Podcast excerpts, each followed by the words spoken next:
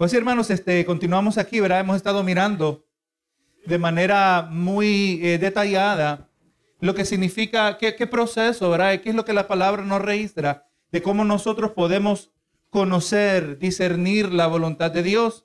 Y hemos mirado, ¿verdad? Y, y, dijimos que de la misma manera se puede decir cómo ser guiado por el Espíritu, ¿verdad? Tomamos decisiones en la vida diaria, en la vida cotidiana, que, parecieran no ser espirituales en sí mismas, pero por cuanto nosotros reconocemos que Dios es soberano y Él tiene control sobre todo aspecto de nuestra vida, Él tiene algo que decir, ¿verdad? Acerca de las decisiones que tomamos. Porque al final, hermano, la meta nuestra, ya hemos entendido, todo lo que Dios hace es para su gloria. Y como siervos suyos, nosotros también vamos a buscar hacer aquello que es para la gloria de Dios. Nuestra meta ahora que hemos nacido de nuevo, el Señor pone el querer como el hacer, como miramos en Filipenses, ¿verdad? ¿Y qué querer es el que Él pone? ¿Qué, ¿Qué querer es el que pone en nosotros? Sino el de querer agradar a Dios. Amén. Señor, ya no quiero pecar contra ti.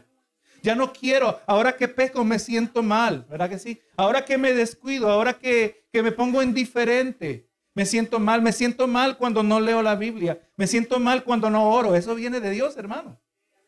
Le digo, yo me alegro cuando un cristiano se siente mal, porque más mal me sintiera si no se sintiera mal. ¿Pero que sí? Eso quiere decir que todavía el Espíritu de Dios está en nosotros. Todavía el Espíritu de Dios no se ha apartado de nosotros y damos gloria a Dios por ello.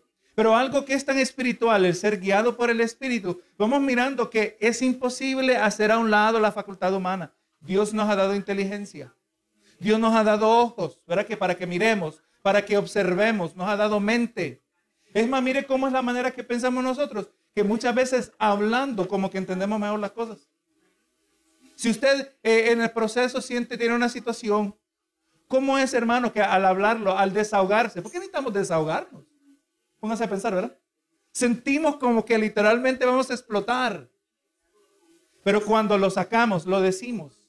O sea, Dios quiere que usemos la vista, quiere que usemos la voz, quiere que, quiere que usemos nuestros sentidos, como parte del proceso de conocer la voluntad de Dios, el ser guiado por su Espíritu. Hemos estado mirando las fuentes de información, las fuentes de guía que Dios nos ha provisto. Amén. Y nos ha dado varias, hermano. Si recuerdo bien, vamos a estar mirando nueve. Miramos primero la Biblia, indudablemente, la número uno es la palabra del Señor, ¿verdad? Aleluya. También que cuando nosotros estudiamos una situación, mucho podemos aprender. Recuerden Lucas 14, 28, donde nos dice, ¿verdad? Que si uno va a edificar una torre, primero mire si tiene el costo, ¿verdad? ¿Qué pena sería sentir? ¿Qué, ¿Cómo se sentiría el que comenzó, que comenzó a construir una casa y ahí los precios de, de los materiales han subido exageradamente y ahora la casa va a costar más? Muchos quizás no la van a poder terminar. Nosotros debemos mirar si podemos, ¿verdad? Tenemos los recursos. Así que hay, hay que estudiar la situación. También, hermano, cuando miramos eh, nuestra, la manera que nos examinamos a nosotros mismos. Amén. ¿Cuál es nuestra actitud? Ese es un detalle importante. ¿Por qué estoy queriendo hacer lo que, estoy queriendo hacer? Cuarto, tenemos los consejos de otros. Amén. Donde podemos obviamente hablar con los líderes espirituales, la gente madura. Usted no le va a ir a pedir un, un consejo al que acaba de venir a Cristo, está apenas aprendiendo. Amén. Por eso yo tengo problemas con esos pastores que tienen dos años de convertido y ahora son pastores. No, hermano, todavía es un principiante. Si yo, gloria a Dios, miro que apenas ahora, gracias a Dios, estoy entendiendo el Evangelio. Y aleluya, y es difícil porque no solo se trata de enseñar, pero se trata de vivir. Tenemos que ser de testimonio. No hemos pasado tantas pruebas en dos años, ¿verdad? Uno no sabe, ver las pruebas que le esperan en el camino. Pero no, hermano, gloria, buscamos el consejo de gente sabia. Y también en el día de hoy tenemos la bendición, hermano, de que tenemos el consejo de otros como ha sido preservado en libros cristianos. ¿verdad? ¿Usted quiere buscar un libro? Pregunte a mí, con mucho gusto. Le recomendamos un libro. Quinto, gloria a Jesús, el cambio de circunstancias, que el que miramos la semana pasada. Como en ocasiones puertas cerradas o puertas abiertas indican por dónde debemos entrar. Puertas cerradas también indican por dónde no debemos ir. Pero al mismo tiempo tengamos cuidado que no toda puerta abierta garantiza el lugar donde tenemos que entrar. Gloria a Jesús. O sea que tenemos que orar, pensar, meditar, discernir. Eh, gloria a Dios. Hermano, le voy a decir, entre más usted conoce la palabra, Es, es, tremendo. Por ejemplo, yo le puedo ilustrar, le digo, hermanos, yo lo he dicho varias ocasiones y lo sigo diciendo. El hecho de que usted tenga buenas intenciones no garantiza que usted va a hacer la voluntad de Dios. Pero, pastor, esa es su opinión. No, no, no es mi opinión. Le puedo dar dos o tres ejemplos en la palabra. Es más, le hago la pregunta a usted, deme un ejemplo. Usted ya tiene que saber, lo hemos dicho. De alguien en la Biblia que tenía buenas intenciones. Usa era uno, ¿verdad? El que más hemos usado. Aquel que trató de impedir que el arca cayera. David, ¿y cuándo David? Cuando quiso construir el templo, ¿verdad? Entonces vemos que cuando miramos pasajes como esos, cuando usted lo está leyendo, quizás en el momento usted no sabe cómo ese, ese relato le va a aplicar a su diario vivir, ¿verdad? Pero lo importante es que si está ahí, yo tengo que conocerlo. Y no se sorprenda que viene el momento, gloria a Dios, cuando, cuando, cuando necesitamos la palabra del Señor que nos ayude a tomar una decisión, que el Espíritu ya tiene, usted tiene una buena caja de herramientas. Qué bueno es tener la herramienta correcta para la necesidad correcta, ¿verdad? Y usted ya sabe que tiene el desarmador, ya sabe que tiene. No sé si a usted le pasa, pero qué lucha cuando usted va buscar un desarmador y alguien ya lo agarró y no lo puso para atrás, ¿verdad? Pero gracias a Dios, nosotros no hacemos eso, nosotros atesoramos la palabra en nuestros corazones. Usted sabe, hermano, que lo que usted atesora de la palabra, el maligno no se lo puede quitar. Me puede tocar lo material, me puede tocar hasta el cuerpo, así le pasó a Job, ¿verdad? Y otra vez vemos el Antiguo Testamento como ejemplo. Y Dios se lo puede permitir, pero no me puede tocar mi alma. Amén. El alma está en la potestad de Dios. Así que, y siempre todo está en la potestad de Dios, pero al final de todo el Señor no le permite al maligno tocar nuestra alma. Eh, hermano, un creyente no puede ser poseído por el Espíritu de Dios y por un demonio al mismo tiempo. Solo somos habitación de uno, del otro. Amén. Gloria es el Señor. Y el único que conoce mis pensamientos es Dios. El maligno no los conoce. Así que hermano, pues miramos, ¿verdad? Que eh, cuando nosotros evaluamos el cambio de circunstancias, usando el discernimiento de la palabra, conociendo la palabra, el Antiguo Testamento tanto como el Nuevo, y en el día de hoy vamos a estar hablando del sexto punto, y vamos a ver con el tiempo, vamos a hablar de la conciencia. Gloria a Jesús, la conciencia.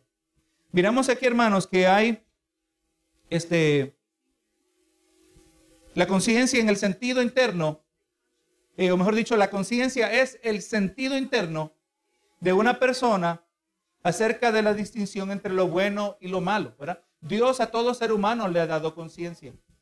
A todo ser humano le ha dado lo que Pablo le llama la ley interna. La ley está escrito en el corazón de los hombres. Usted puede, hermano, navegar a la más remota tribu en las Amazonas o, o irse a la más remota jungla eh, eh, eh, gloria a Dios, en, África y encontrar una tribu que jamás ha tenido contacto con nadie de afuera. Todavía las hay, hermano. Y usted no se sorprenda que esa remota tribu que jamás ha escuchado de Jesús, que jamás ha visto un hombre blanco de otro color, como sea, aleluya, ellos saben que matar es malo. Saben que robar es malo. Amén. ¿Cómo lo saben? Por la ley interna que Dios ha puesto en nuestros corazones la conciencia. Mire lo que dice Pedro aquí, anima a sus lectores que se deben asegurar de tener una buena conciencia. Nos dice a nosotros, ¿verdad? Y nos aseguremos, de una buena conciencia. Primera de Pedro 3.15. Y verso 16 dice, si no santificad a Dios, el Señor en vuestros corazones, y está siempre preparados para presentar defensa con mansedumbre y reverencia ante todo el que os demande razón de la esperanza que hay en vosotros. Dice, teniendo buena conciencia. Para que lo que murmuran de vosotros como de malhechores sean avergonzados los que calumnan vuestra conducta en Cristo. O sea, usted quiere tomar buenas decisiones. Obviamente vamos mirando que uno de, los, de las fuentes de información, una de las fuentes de guía, de la manera que Dios obra en nosotros, en nuestra conciencia, pero hay que asegurarse que la conciencia esté en buenas condiciones. Amén. Tenemos que nosotros vivir en santidad. El que vive en santidad tiene una buena conciencia. El que vive en santidad puede eh, confiar en esa manera que la conciencia nos acusa. O sea, usted dijo algo malo. Usted dijo algo indebido. Es más, le puedo decir que yo lo miro aquí. Usted sabe, de cada 100 personas, ¿cuántas, cuántas personas dicen algo indebido? 100 personas. Porque la palabra dice que el que puede domar la lengua ha terminado con el pecado. Pero yo sé que no puedo, yo no he terminado con el pecado. Yo no he vencido completamente el pecado, por lo tanto, de esta boca van a salir cosas indebidas. De cada 100 personas, 100 personas dicen cosas indebidas. Ahora la pregunta es con qué frecuencia, ahí donde cambiamos, ¿verdad? ¿Con qué frecuencia? Pero el asunto, hermano, es que usted va a disminuir, porque indudablemente algo va a pasar, se levantó de mal humor. Estaba particularmente egoísta en, este día, amaneció de esa manera. Y alguien le dijo algo y usted le respondió de mala manera. Y ahí es donde la conciencia de alguien que, que, que, se, que la mantiene limpia, que la mantiene buena. ¿Sabe cómo se mantiene la conciencia limpia? Cuando pecamos, le pedimos perdón al Señor. Y cuando usted le pide perdón al Señor, cuando peca de nuevo, se va a sentir mal. Y otra vez viene delante del Señor hasta experimentar el perdón de Dios. Y es ahí donde nuestra base teológica es importante. Porque qué capacidad de Dios, qué capacidad tiene Dios de perdonar. Bueno, yo me pongo a pensar que Pedro muy generoso decía, bueno, debemos perdonar quizás hasta tres veces. ¿Verdad? ¿Será que podemos perdonar, mejor dicho, hasta siete veces? Porque los rabís decían tres veces. Y Jesús no le dijo, no, hasta tres, siete veces. Hasta setenta veces siete. Amén. Y él no se está refiriendo 70 veces siete a lo largo de una vida. Lo más probable que está refiriendo a lo largo de un día. Y si a nosotros Dios nos, nos está exigiendo lo que pareciera una capacidad ilimitada para perdonar, ¿qué es lo que habrá en Dios? Solo hay un pecado que Dios, que Dios no perdona, ¿verdad? Que es la blasfemia contra el Espíritu Santo. Y yo le garantizo que si usted está preocupado que si ha cometido la blasfemia contra el Espíritu Santo, usted no ha cometido la blasfemia contra el Espíritu Santo. Porque el que comete ese pecado no va a buscar el perdón de Dios. Se ha deteriorado su conciencia a tal grado que ni le interesa ni le importa, pero del momento que a usted le importa, quiere decir que usted no la ha cometido, aunque no sepamos exactamente en el momento qué es lo que es la blasfemia, ¿verdad? Simplemente y breve es la blasfemia contra el Espíritu Santo es atribuirle al Espíritu Santo algo que es del diablo y atribuirle al diablo algo que es obra del Espíritu Santo. Pero la persona no lo hace de manera accidental. Lo hace de manera consciente de lo que está haciendo. Amén. Nadie comete blasfemia contra el Espíritu Santo de manera accidental. Pero aparte de eso, la capacidad de Dios de perdonarnos es ilimitada. Pero eso no quiere decir que vamos a abusar nosotros de eso, ¿verdad? No vamos a abusar de la misericordia de Dios, porque del momento que entonces ahora lo convertimos en juego, ya nosotros, no es que Dios no nos puede perdonar, pero es que nosotros somos incapaces de arrepentirnos. Ese es otro lado delicado, ¿verdad? Vemos la capacidad inmensa de Dios para perdonar, pero esta también está directamente relacionada a mi capacidad para arrepentirme. Y si yo juego con el pecado, se va cauterizando mi conciencia. La conciencia limpia es, aleluya, una conciencia buena, como dice Pedro aquí, es la que nos ayuda a poder pedir perdón delante del Señor. Tenemos esa ayudita, hermano, damos gracias a Dios. Es, la que el Espíritu de Dios, interactuando con nuestro espíritu, aleluya, obrando en nuestra conciencia, y me pongo a pensar aquí, pero no, creo que lo voy a tocar mucho. ¿Dónde está la conciencia? No estoy hablando del físico, del cuerpo. La conciencia está en el alma. Amén. Gloria a Jesús. Un día vamos a tocar más en detalle. Un día vamos a estudiar cerca de lo que es la relación entre el alma, el cuerpo y el espíritu. Pero gloria a Dios. Vamos mirando, hermano, que no es tan solo la conciencia en su estado natural, pero la conciencia que opera a través de una mente renovada por el Evangelio. O sea que vamos mirando que cuando hablamos de una conciencia que se debe ser buena, una conciencia buena es una conciencia que es renovada o que está siendo renovada. ¿verdad? Estamos hablando de un proceso continuo. Cada vez que usted viene a la iglesia, cada vez que usted escucha una enseñanza, una predicación, cada vez que usted tiene una conversación con un hermano que edifica, tenemos estas conversaciones, ¿verdad? conversaciones que nos edifican, que, se siente uno como que estuvo en el culto. ¿Se ha sentido así, verdad? Qué bonitas esas conversaciones con los hermanos. que usted sale fortalecido, se siente agradecido de conocer a ese hermano, de conocer a esa hermana, que son parte de mi familia de la fe. Y voy a orar por él y yo sé que él va a orar por mí. Benito Jesús. Pero cada vez que hacemos toda actividad espiritual, estamos permitiendo, estamos, debemos estar utilizando la palabra, ¿verdad? Como dijimos, renovada por la palabra. Es indudable la transformación del creyente es algo que es espiritual. Es algo que es sobrenatural. Amén. Pero vamos mirando que aquello que es sobrenatural, Dios usa medios que se ven normales o cotidianos a primera vista. ¿Cuál es ese medio? La palabra del Señor. ¿Y cuál es la palabra para nosotros? Es la Biblia. Entonces, cuando se está leyendo la Biblia, pareciera que es una buena práctica, se siente como una buena práctica. Pero usted está participando, produciendo, dando la materia para una mente renovada.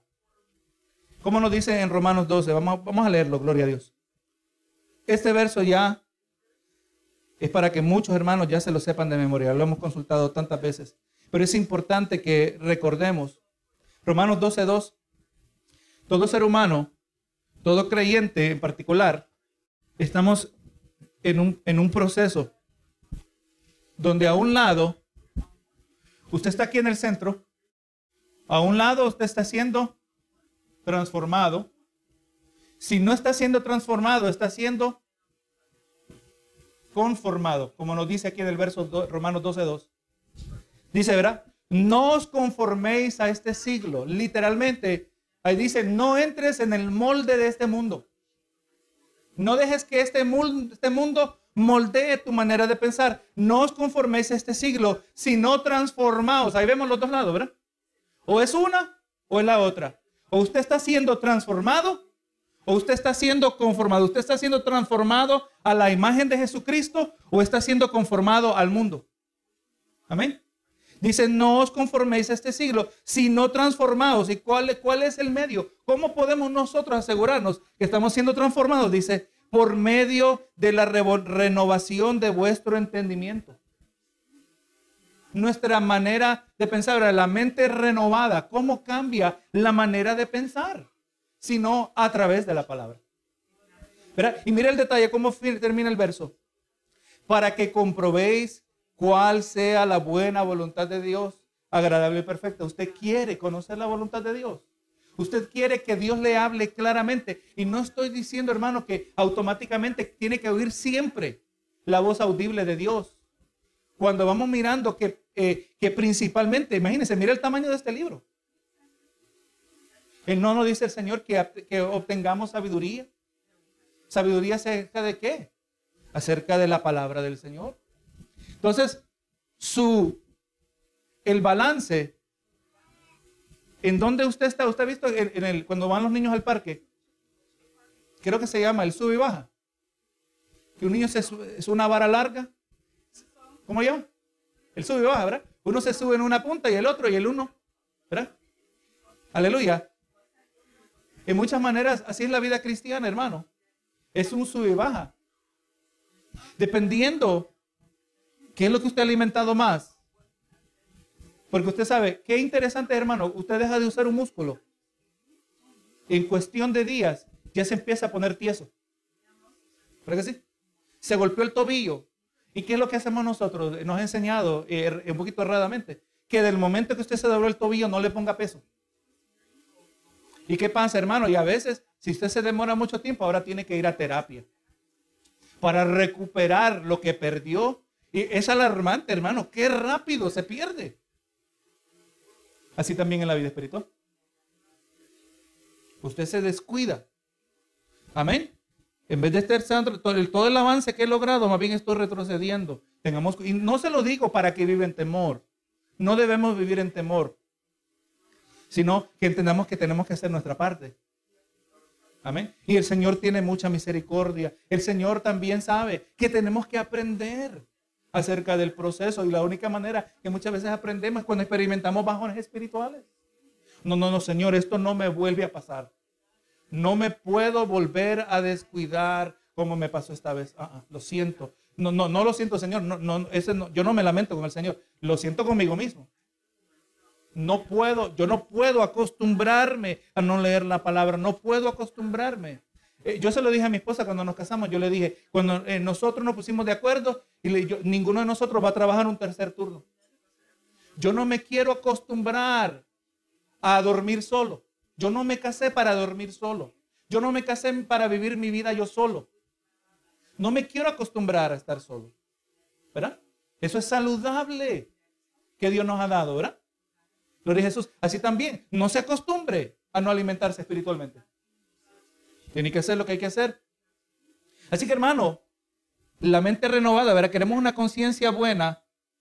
Esta es, solo es, el producto de una mente renovada. Cuando estamos siendo expuestos a la palabra, la palabra nos redarguye. Usted no tiene que esperar que el predicador le predique para, para confrontar su pecado. Qué triste, hermano, hay cristianos que los únicos momentos que hay algún progreso espiritual en su vida es porque una predicación que escucharon y pasaron al frente y le pidieron perdón a Dios. Pero ¿sabe qué, hermano? Su progreso está atrasado. Imagínese, hermano, usted es un niño que está creciendo, un juvenil que está creciendo y usted solo come tres veces a la semana. No, no, pastor, pero no se preocupe. Yo como tres veces a la semana, pero yo como el triple cada vez que como. Pues ahí sabemos que ahí también hay problemas, ¿verdad? Va a tener problemas en, su organismo. No, hermano, no es así. mejor es un poquito todos los días.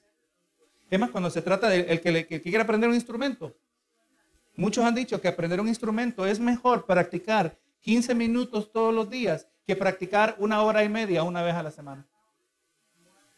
O una hora 45 minutos una vez a la semana. No es igual. Mejor un poquito todos los días debe ser de más beneficio. Amén. Y eso es algo que también se lo puedo hablar por experiencia. Entonces, hermano, queremos que Dios utilice nuestra conciencia. Asegurémonos que está buena. Asegurémonos que está limpia. Y entonces la palabra nos redarguye. Y entonces yo no espero que tiene que venir el domingo para que el pastor me regañe sin darse cuenta, ¿verdad? Porque la palabra nos regaña. No, no, yo voy a dejar que Dios me, regale, me regañe en mi diario vivir. Y si usted aprende a depender de esta palabra. No estamos haciendo a un lado el pastor. El pastor siempre va a ser pastor, siempre va a tener su función. Pero usted va a ser un creyente, eh, gloria a Jesús, que va a depender de Cristo. Amén. Y va a permitir que la palabra le redarguya. Estaba hablando con mi esposa. Le digo, hermano, el mundo de los libros cristianos es un mundo más grande de lo que usted se imagina. Hay tantos libros cristianos que son de edificación, que son de bendición, y entonces mi esposa me está hablando de un autor que ella acaba de descubrir, yo conocí, no lo acaba de descubrir, sino que empezó a leer un libro de él. Y el hombre, Dios le da una sabiduría tremenda. Y le digo, qué emocionante leer este libro, que me, me pone emocionado acerca de la palabra de Dios. Y yo me pongo a pensar, todos estos libros me ayudan a entender la palabra de Dios. Yo me pongo a pensar en cómo esto va a impactar mi relación con Dios. Esto a mí me emociona. Me emociona aprender más de Dios. Tomar todos estos maestros que están dispuestos a enseñarme y escribieron libros y me están dando estudios a mí. Y yo puedo aprender de Dios y me voy a la palabra y confirmo que lo que están diciendo es correcto. Y esto me va a acercar más a Dios. ¿Qué más emocionante que eso, hermano? Mi mente va a ser renovada. Mi conciencia va a estar buena delante de Dios. El Señor me va a guiar. El camino que yo es, naturalmente iba a escoger me va a llevar a la perdición, pero no el camino que Dios tiene preparado me lleva a la vida eterna. Me llena, me, me lleva a la paz. Me da paz, me da un gozo. Hermano, yo no, yo no ando aquí pretendiendo. Usted ve una sonrisa de parte mía, esa sonrisa es genuina. No que no me entristezco, pero es que yo me aseguro de tratar eso con Dios para que cuando yo ya venga, yo ya vengo liviano. Porque es que hay trabajo que hacer. Amén. ¿Usted desanimado se va al trabajo? Claro que sí, la mayoría de la gente. Porque si no, no le dan cheque. Hay gente que quizás no lo hace, ¿verdad? Pero cuando usted necesita ese dinero, estamos hablando, ¿verdad? En el caso normal, la gente que está seriamente deprimida y cosas así por el estilo, ¿verdad? Pero en el caso normal, aún con los altos, a veces está enfermo. ¿Cuánta gente se fue a trabajar con coronavirus al trabajo? Y por un lado se puede juzgar, por el otro lado se entiende, si no trabaja no le pagan. ¿Cuánto más nosotros nos vamos a motivar a seguir adelante en la palabra del Señor? Porque si usted no trabaja, no hay cheque espiritual tampoco. ¿Mm? ¿No nos dice la palabra que hay que sembrar para cosechar? Gloria a Jesús. Así que hermano, la conciencia, mire lo que dice también Pablo en Hechos 24, 16. Y por esto procuro tener siempre una buena conciencia sin ofensa ante Dios y ante los hombres. Así que volviendo a este punto, ¿cómo mantenemos la, conciencia limpia? Porque la palabra renueva mi mente, la palabra me corrige. Y si yo hice algo mal, entonces le estoy, señora, que estoy guardando un rencor contra alguien, este hermano que no me dio la mano el otro día. Y cuando, y es más, en mi madurez, yo ya me preparé cómo voy a hacer. Cuando pase, me voy a disimular que no lo vi para no darle la mano también. ¿Esas cosas ocurren? Lamentablemente sí ocurren. Gracias a Dios que no le estoy hablando por experiencia. Gracias a Dios por eso, por su misericordia. Pero, entonces, hermano, estamos guardando este rencor. Pero de ahí, le estoy, por lo menos en esto no fallo, estoy leyendo la palabra. Y cuando leo el pasaje donde dice que, cuando traigas tu ofrenda al altar y te acuerdas que tienes algo contra tu hermano, deja ahí tu ofrenda y arréglate con tu hermano. O sea, hermano, ahí me va entendiendo que Dios no recibe mi, mi ofrenda. Y yo aquí, Señor, yo te según yo, ¿verdad? Yo te amo y aquí estoy sembrando en tu obra y esto y lo otro, pero aquí guardando rencor. Por este lado, estoy cancelando lo que por este lado estoy haciendo. Pero si usted está en la palabra, usted no necesita un sueño. Que vamos a decir, vamos a decir, los sueños son sobrenaturales porque no necesariamente son todos los días. Son algo infrecuente, ¿verdad que sí? Así como podría ser una palabra de profecía, también es infrecuente. O sea, Dios ha usado eh, métodos más allá de lo común, pero el método común que Dios usa es su palabra. Así que yo no tengo que esperar yo, le voy a pensar en mis años formativos en la, en la fe cristiana digo, Señor, necesito que hables algo a mi vida, pero vamos a ver si el predicador, el predicador invitado, a ver si me, si me llama al frente. A ver si cuando vaya a la salida me llame por nombre. Y hermano, llamó a todo el mundo menos a mí. Me di cuenta que estaba mal en mi manera de pensar. Dios, asumiendo que el predicador estaba llamando de parte de Dios, ¿verdad? Pero Dios decidió no llamarme a mí. Porque Él quería que yo lo buscara de, la manera principal. Porque si Dios hablara así siempre, yo no puedo hablar con Dios a menos que venga un profeta, a menos que venga un predicador. No, no, no, hermano. Dios quiere que, no, que dependamos de este libro. Usted depende del dólar, ¿verdad? Usted no depende del peso, o del empira, o el bolívar, no depende, usted depende del dólar. Nuestra economía así funciona, ¿verdad? En este país. ¿Cómo funciona su economía espiritual? Amén. Hermano, en la economía espiritual, lo que se transmite son verdades espirituales. Verdades y falsedades. Billetes de verdad y billetes falsos. Usted quiere las verdades, ¿verdad? Entonces asegúrese de estar produciendo. Amén. Asegúrese. Aleluya, continuamente tener esa buena conciencia. Vemos que eh, Pedro, eh, perdón, Pablo le dijo a los cristianos en Roma que una de las razones por la cual también deben ser obedientes al gobierno es por causa de conciencia. En Romanos 13:5. Usted lo puede leer en su tiempo. Y es importante, hermano, Romanos capítulo 13 es muy importante para que el cristiano entienda su relación al gobierno. Amén. Especialmente en los tiempos estamos mirando que el gobierno cada vez más se va yendo en contra de Dios. Muy importante. Esto no quiere decir que la conciencia es siempre una guía confiable, porque también hay personas que pueden tener la conciencia débil. Puede ser cristiano, pero su conciencia es débil. Y cuando decimos que una conciencia débil, eh, una conciencia débil es una conciencia inmadura, es débil porque es inmadura. Así que ya miramos, ¿verdad? Una, podemos tener la conciencia, puede ser buena o puede ser débil. O gloria a Dios porque es inmadura. Y es inmadura, ¿por qué es inmadura? Porque no conoce la palabra. Sea, vamos mirando, ¿verdad? Que está relacionado.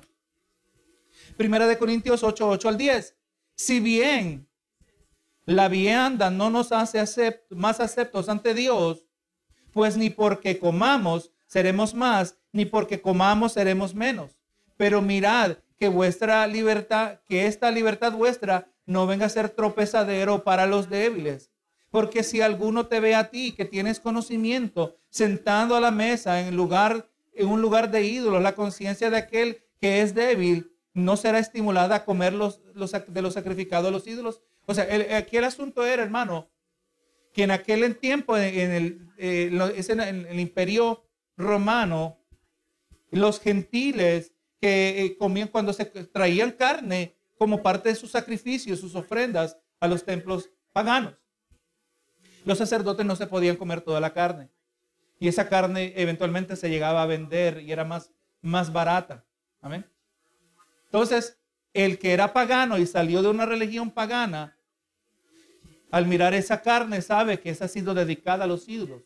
Y en su inmadurez no entiende que ahora en Cristo, al dar gracias por esa comida, esa comida es santificada. El, maduro en la fe entiende que le da gracias a Dios. Es carne, es carne, hermano. Con tal no le hayan metido veneno. Muy diferente, ¿verdad? Pero entonces, gloria a Dios, el débil en la fe le sirve de tropiezo. Y, comer esa carne eh, eh, eh, era como volver a una práctica de la religión pagana. Entonces, gloria a Jesús, vemos que en la inmadurez nuestra conciencia está débil, no nos guía correctamente. Así que da por entendido, o dicho que cuando Pablo dice que quiere, gloria a Dios, y vemos que Pablo quiere que los creyentes desarrollen una buena conciencia, como dice Primera de Timoteo 1.5, da por entendido que otros pueden tener mala conciencia en la cual no se puede confiar. Así que ya miramos, tenemos la buena conciencia, tenemos una débil conciencia o una mala conciencia. Gloria a Dios.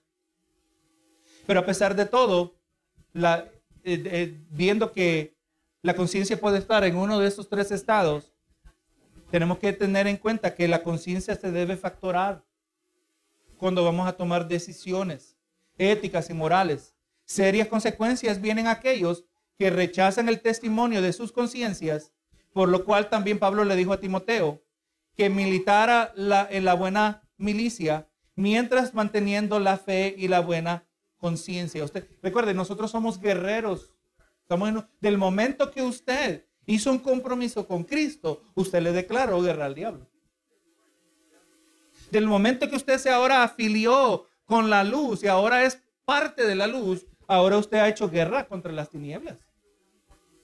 Y el maligno va a usar todos los recursos disponibles, todos los recursos que se le permitan. Para hacernos tropezar. Gloria a Jesús. Pero cuando usted tiene buena la conciencia, usted va conociendo, usted puede ser guiado por el Espíritu de Dios. Todo esto para decir que tenemos que tener, tener cuidado con la conciencia, pero no podemos descartar la conciencia. Dios nos ha dado la conciencia. Asegúrese de vivir un estilo de vida o de vivir su vida de tal manera que su conciencia está buena delante de Dios para que cuando ésta nos acuse de pecado o ésta nos, nos inquiete a, lo que tenemos que hacer, nosotros podamos hacerlo con seguridad.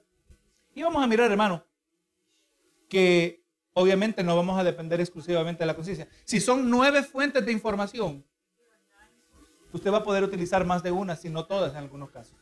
¿verdad?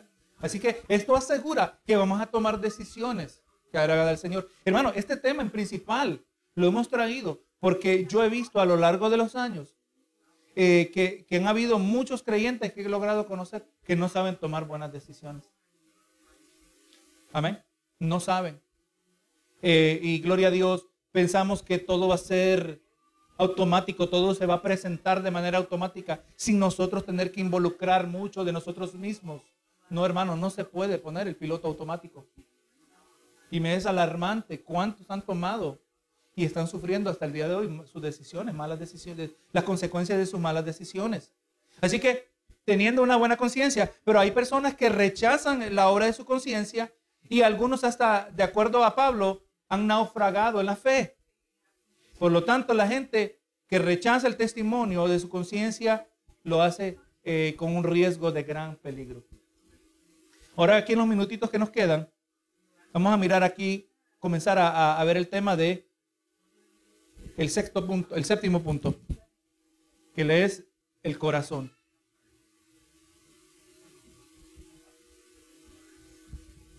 Mientras que la conciencia es un sentido intuitivo, porque ¿cómo usted le puede enseñar a otra persona que use su conciencia?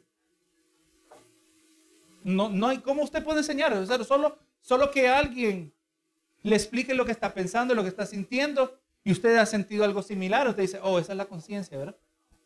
Pero en sí no se puede enseñar. Es algo de manera intuitivo, es una intuición acerca del bien y el mal Ahora vamos mirando el corazón en las escrituras, nos presenta un más alto concepto, por cuanto el corazón es visto como el centro interno de las más profundas inclinaciones y, y convicciones morales y espirituales de una persona, especialmente en su relación a Dios. Así que cuando hablamos del ser humano, el ser humano está compuesto de alma, cuerpo Ahora estamos hablando del cristiano. Cuerpo y espíritu. Y pongo espíritu con, le, con letra minúscula. Porque este detalle este lo va a venir a resaltar en los puntos que vienen. El verdadero yo es el alma. Amén. Yo soy un alma y tengo un cuerpo. ¿Verdad? Se muere el cuerpo y yo sigo existiendo. ¿Cómo lo sabemos? Cuando murió Lázaro, cuando murió, el rico. El rico podía ver a Lázaro. Pero estamos hablando de Lázaro, no el que resucitó, era el otro. El rico definitivamente no había resucitado, estaba separado del cuerpo. Y obviamente estaban conscientes. ¿verdad? O sea, cuando morimos, el alma no duerme. El individuo no queda inconsciente. El individuo está completamente consciente. Es probablemente que tiene por primera vez completa claridad. Y cuando morimos, el tiempo actual es el alma que va al infierno o al cielo, ¿verdad? Entonces el alma es el verdadero yo. El verdadero yo. Ahora, gloria a Jesús, el espíritu del ser humano es aquella parte que antes de venir a Cristo estaba muerta y de ahí pasa de muerte a vida. Amén. Es la parte cuando decimos que hemos nacido de nuevo. Amén.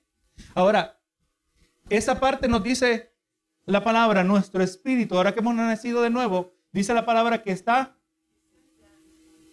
dispuesto, siempre está dispuesto. Tenemos un aliado, porque antes solo teníamos el cuerpo y el cuerpo está contaminado. Está eh, manchado, ¿verdad? ¿Manchado con qué?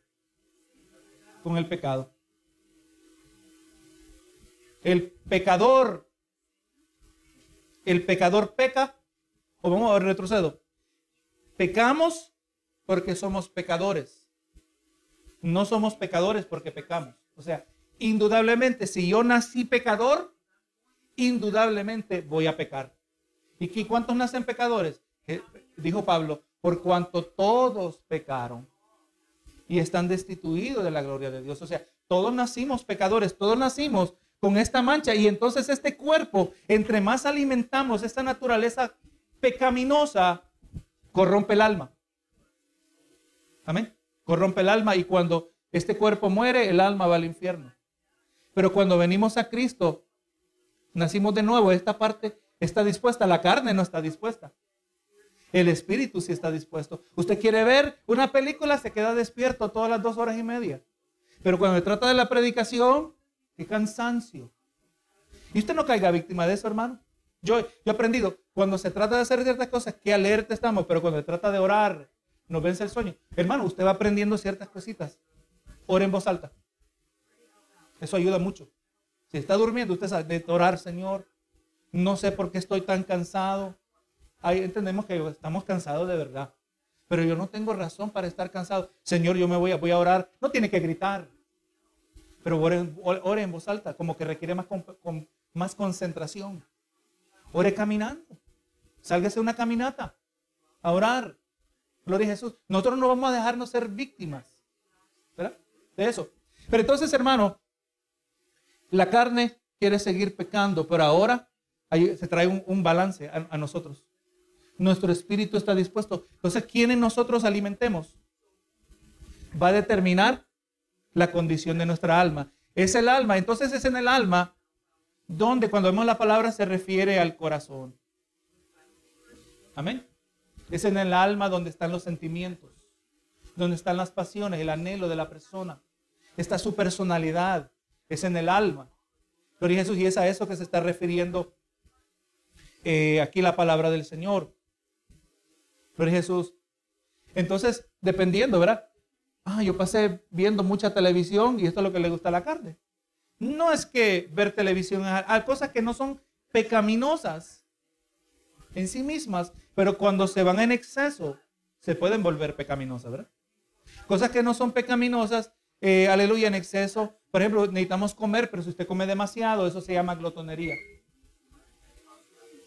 O a veces me entretengo más de lo que leo la Biblia. No, no, yo voy a, voy a, pero no, yo voy a ver poquita televisión, pero voy a salir a caminar, pero voy a hacer hacer esto, voy a hacer cositas en la casa. Entonces dice, oye, ahí no está haciendo nada excesivo, pero todas esas acumuladas no hay espacio para leer la palabra. Sea, el balance es bien delicado. Y tenemos que estar conscientes. Lo, hemos hablado ahora cuando vienen los días festivos. Hay que tener cuidado con los excesos. Porque nos damos permiso de comer demasiado aparecen los tamales, aparecen los pasteles y decimos, esto no es todo el tiempo. ¿Verdad que sí?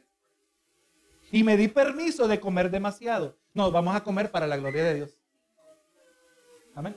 Y es posible que usted honrar, usted va a ver que de ahí aparece de repente, alguien hizo tamales para otro día. No se privó de la bendición. Pero hermano, y no se sorprenda que en los días festivos, cuando nos damos permiso para estos pecaditos, que son pecados, entonces mi alma está siendo afectada. Oye, ¿cómo estoy batallando para la oración? Estoy batallando en conectar. Porque estamos continuamente entre cuál es la fuerza más, más dominante. Nuestro espíritu o la carne. Gloria a Jesús. Y nuestro corazón, gloria a Dios, es afectado. Ahora, cuando hablamos del incrédulo que no han hecho compromiso, este incrédulo no tiene esta parte. Y el incrédulo solo puede pecar. La bendición de ser cristiano es que ahora somos libres para no pecar. Mire, eso, eso, tiene, tiene un inmenso peso, hermano. Que somos libres para no pecar. Señor, tengo una inclinación dentro de mí que me está pidiendo mi organismo pecar, pero me voy a ir a orar. Me voy a ir a buscar al pastor, lo voy a llamar. Hermano, usted está batallando, llámeme. Si estoy despierto, le voy a contestar. Estoy dormido, no, no le garantizo. Pero si es de Dios, Dios me va a despertar, no se preocupe. Si es que así Dios lo quiere hacer. Pero para eso, llame al hermano, haga lo que tenga que hacer.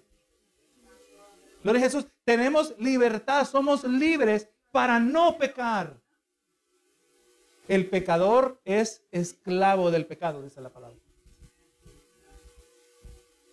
Entonces, cuando el, incrédulo que no tiene espíritu, su espíritu está muerto, dice en Hebreos 3:12 que tiene un corazón malo de incredulidad. Y vemos, hermano, que aún el incrédulo, a pesar de ser incrédulo, a pesar de que está muerto en delitos y pecados, dice la palabra, experimentan lo que se llama la gracia común de Dios. Usted ya sabe, ¿verdad? La gracia común de Dios e-, es una bendición que Dios da a todos de manera universal. Que aún el incrédulo puede disfrutar cuando se pone el sol. El incrédulo puede disfrutar cuando va a la playa, disfrutar el agua. Sentir los beneficios de, un bonito paisaje. Qué bonito es ir un parquecito que, que tiene buenas plantas, buenas flores. Y cómo, cómo impacta, ¿verdad? Ese es el diseño de Dios. Y eso aún le permite a los impíos experimentar eso. Otra expresión de la gracia común es que a los impíos se les permite tener hijos y disfrutar tener hijos y también casarse. ¿Verdad que sí? Se les permite encontrar alguna satisfacción de la obra de sus manos hasta cierto punto. También cae lluvia sobre ellos. La gracia común. Gloria Jesús. Y también parte de esa gracia común es un sentido interno para poder diferenciar entre el bien y el mal. O sea, hay incrédulos que pues no se han metido tanto en el pecado que todavía su conciencia no ha sido cauterizada. Y se sienten mal cuando hicieron algo mal. Lo que Pablo dijo, ¿verdad? Pablo le llama la ley moral, la cual está escrita en el corazón. Si usted quiere apuntar, está en Romanos 2.15. Pero ahora cuando se trata de nosotros creyentes, en el nuevo pacto, nosotros tenemos ahora las leyes de Dios escritas en nuestros corazones en un sentido más profundo que durante el antiguo pacto. Antes yo solo tenía mi conciencia, pero ahora que vengo a Cristo, su palabra cada vez está siendo escrita en mi corazón. Estamos hablando, ¿verdad? Recuerde, el verdadero yo, el depósito, o donde se deposita corrupción, o, se, donde se deposita, deposita pureza. ¿verdad?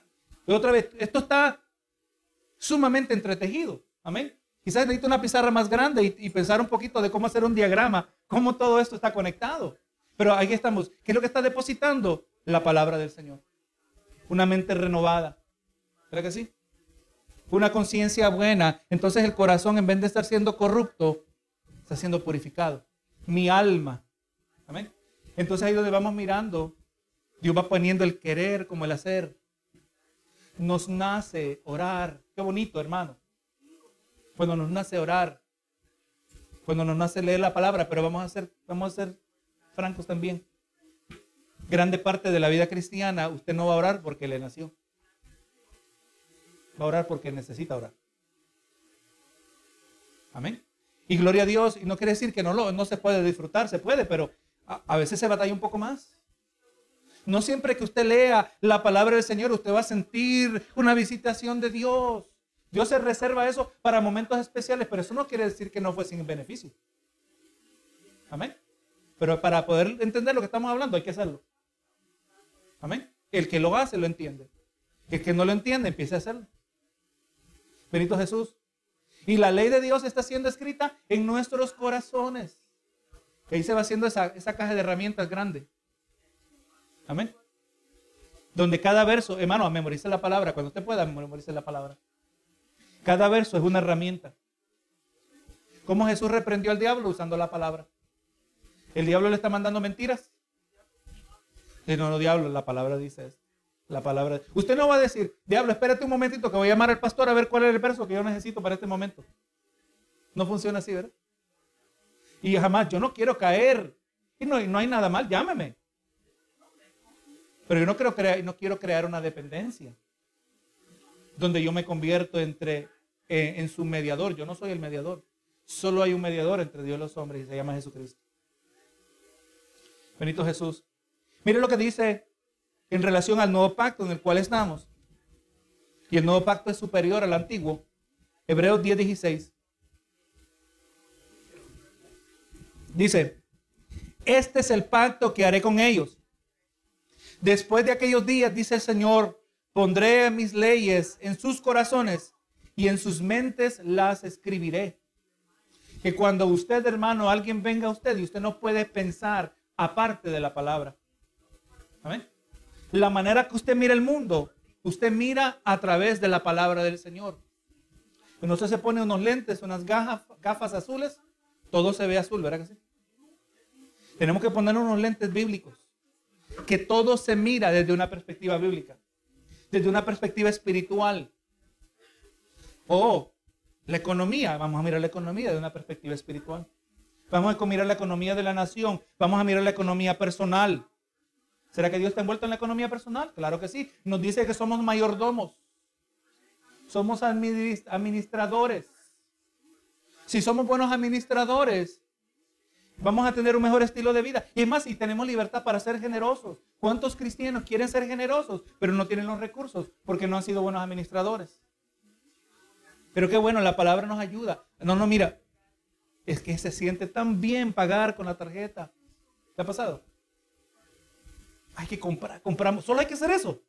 Ahora ya ni, solo toca la tarjeta. Ahora ni la tarjeta, ahora sí quiere pagar con el celular, ¿verdad? Pero cuando le llega el cobro, ya otra cosa diferente. Amén. Y ahí es algo espiritual porque ahí hay materialismo. Y eso está compitiendo con una buena conciencia. Están los excesos, ¿verdad? Que podemos ponerle nombre a muchos de ellos. O sea, todo lo vamos a mirar a través de un lente bíblico. El Señor pone sus leyes en nuestros corazones. Vuelvo a repetirle, Salmo 119. En mi corazón he guardado tus dichos para no pecar contra ti. Ah, ah Dios, usted va a hacer algo. Ah, ah, recuerdo lo que dice la palabra. Es que se siente tan bonito comprar. Pero de ahí recordamos lo que dijo Pablo a Timoteo, que mientras tengamos comida y abrigo, dice, ¿verdad? Estemos satisfechos. Amén. No dice ni techo. Y tenemos techo, ¿verdad? Gracias a Dios, de una manera u otra. Tenemos techo. Mientras tengamos, mientras tengamos comida y abrigo, estemos agradecidos. Y yo aquí amargado porque tengo un carro viejito. Pero el Señor me recordó la palabra antes de que yo actuara impulsivamente. No sea mal agradecido. No quiere decir que Dios no me va a dar nada algo después.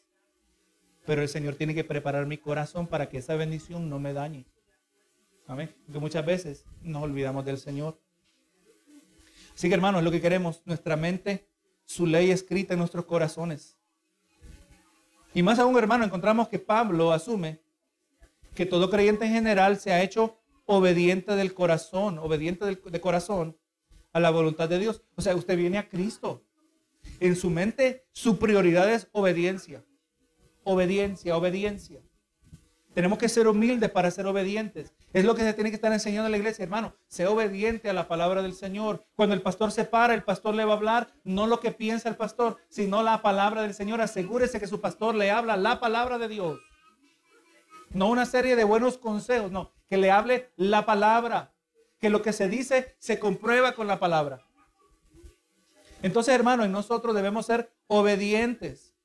No debemos, aleluya, y mirando, ¿verdad? Tenemos la conciencia y con cautela utilizamos la conciencia. También con cautela utilizamos el corazón de la manera que opera en nosotros. Porque nuestros corazones, eh, no debemos pensar que nuestros corazones están ya, ya son completos. Pablo dice que su meta en el ministerio es que los cristianos lleguemos a practicar lo que dice en 1 Timoteo 1.5. Dice, el amor nacido de corazón limpio, o sea, puro, y de buena conciencia y de fe no fingida. Todo eso se tiene que cultivar. Gloria a Jesús. Lo mismo lo dice segunda segunda de Tesalonicenses 3:5. Debemos probar nuestros corazones. Debemos examinar nuestros corazones. O sea, si vamos a permitir que nuestro corazón sea una fuente de guía, tenemos que asegurarnos que nuestros corazones estén puros delante del Señor. Vemos que, y aquí vamos a ver esta última, última cita aquí, porque todavía nos queda bastante y el tiempo se nos está acabando. Pablo le dijo a los hermanos en la iglesia de, de Corintio, cuando se trataba de dar dinero para la obra de Dios. Segundo de Corintios 9:7. Cada uno de como propuso en su corazón. Y usted ve, hermano, pareciera que es casi igual, pero el corazón no es exactamente lo mismo que la conciencia. Amén. La conciencia nos ayuda a discernir entre el bien y el mal. Pero vemos que el corazón opera de manera diferente. Cada uno de como propuso en su corazón, no con tristeza, ni por necesidad, porque Dios ama al dador alegre. Y ya miramos, ¿verdad? Que de la misma manera el corazón puede estar en diferentes estados. Y aleluya, en este caso se nos presenta un corazón alegre. En Hechos 7:22, y esta es la última cita. Y 23 dice, y fue enseñado Moisés en toda sabiduría de los egipcios, y era poderoso en sus palabras y obras cuando hubo cumplido la edad de 40 años, le vino al corazón el visitar a sus hermanos, los hijos de Israel. O sea que vamos mirando, hermano, es un lugar, es aquel lugar donde Dios nos inquieta. Amén. Obviamente, obviamente una extensión de nuestra alma. Y conforme usted esté, si usted está alimentando a su espíritu, su alma está siendo purificada. Si usted pasa alimentando más su carne, su alma, su corazón está siendo corrompido. Al grado, hermano, que cuando nosotros miramos, qué triste ver un creyente que se apartó de Dios. Hay creyentes que se han apartado y se han apartado a tal grado que todos los hermanos se han convertido en enemigos suyos. Lo ignoran. No quieren saber porque usted les recuerda con quién usted es. El apartado sabe que usted sigue yendo a la iglesia. El apartado sabe que usted sigue orando. ¿Por qué? Porque se ha mantenido. Que sigue asistiendo, que sigue, sigue en las disciplinas espirituales. Su vida, la vida suya, fiel, es un testimonio al apartado de que está mal. Y muchos no quieren que se les recuerde que están mal. Sin palabras usted les recuerda que está mal. Y a veces se vuelven enemigos del Señor. Así que hermano, o el alma, el corazón, está siendo corrompido o está siendo purificado, verá, conforme usted decida alimentarse.